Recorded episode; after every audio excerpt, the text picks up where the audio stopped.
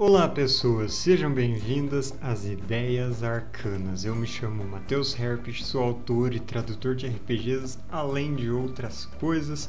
E hoje eu quero falar para vocês de uma regra bem simplesinha que a gente vai roubar e enfiar em basicamente todos os RPGs em que você tenha qualquer período de jornada, de tempo livre e momentos dramáticos prolongados de todas as formas. E se eu tô roubando regra, tá vindo de onde? Savage Worlds, vocês já sabiam essa.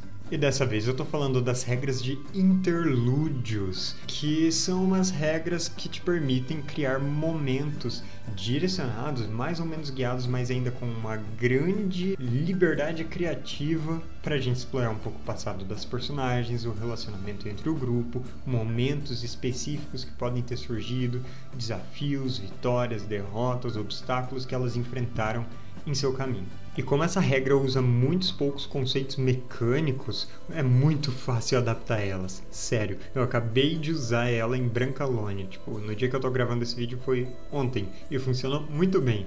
Então, olha só: quando surgir um momento de pausa natural ou um intervalo prolongado em que provavelmente vão acontecer bastante coisas e você não quer entrar em cada um dos detalhes dela, tipo uma viagem de uma semana através de uma floresta, e esse foi o caso do meu jogo, você pode inserir as regras de interlúdio. Cada jogador vai contar uma história do ponto de vista do seu personagem, e é basicamente isso. E no final, cada um vai receber uma recompensa.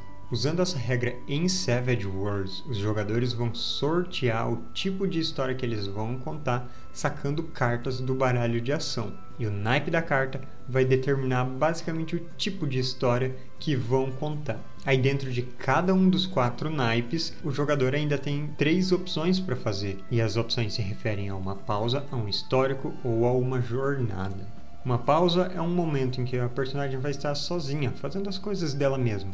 Às vezes isso se trata de treinar uma habilidade, ou de consertar alguma coisa que quebrou, ou de tratar dos próprios ferimentos, coisas desse tipo. Talvez seja simplesmente descansar, relaxar fazendo sua coisa favorita.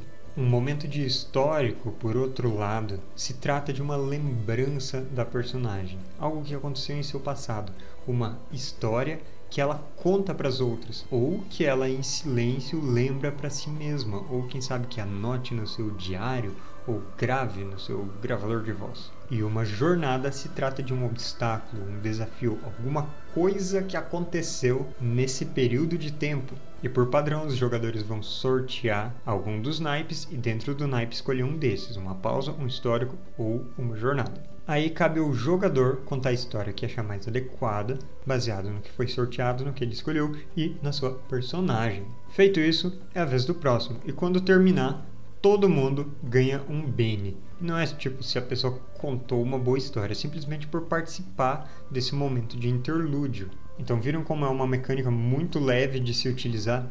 E olha só como ela é muito fácil de adaptar para outros RPGs. Em Brancalônia, que é aquele cenário de D&D quinta edição, em vez de sortear os naipes por cartas, eu joguei um D4. Porque, né, tem quatro naipes, então isso aí já resolve. Aí foi só seguir a ordem dos naipes baseado no que está escrito no livro e os números, né, do primeiro ao último. Aí os jogadores escolheram qual tipo de história gostariam de contar, mas alguns preferiram sortear isso também. Aí rolaram um D6 e 1 a 2 foi uma pausa, 3 a 4 foi um histórico, 5 e 6 foi uma jornada.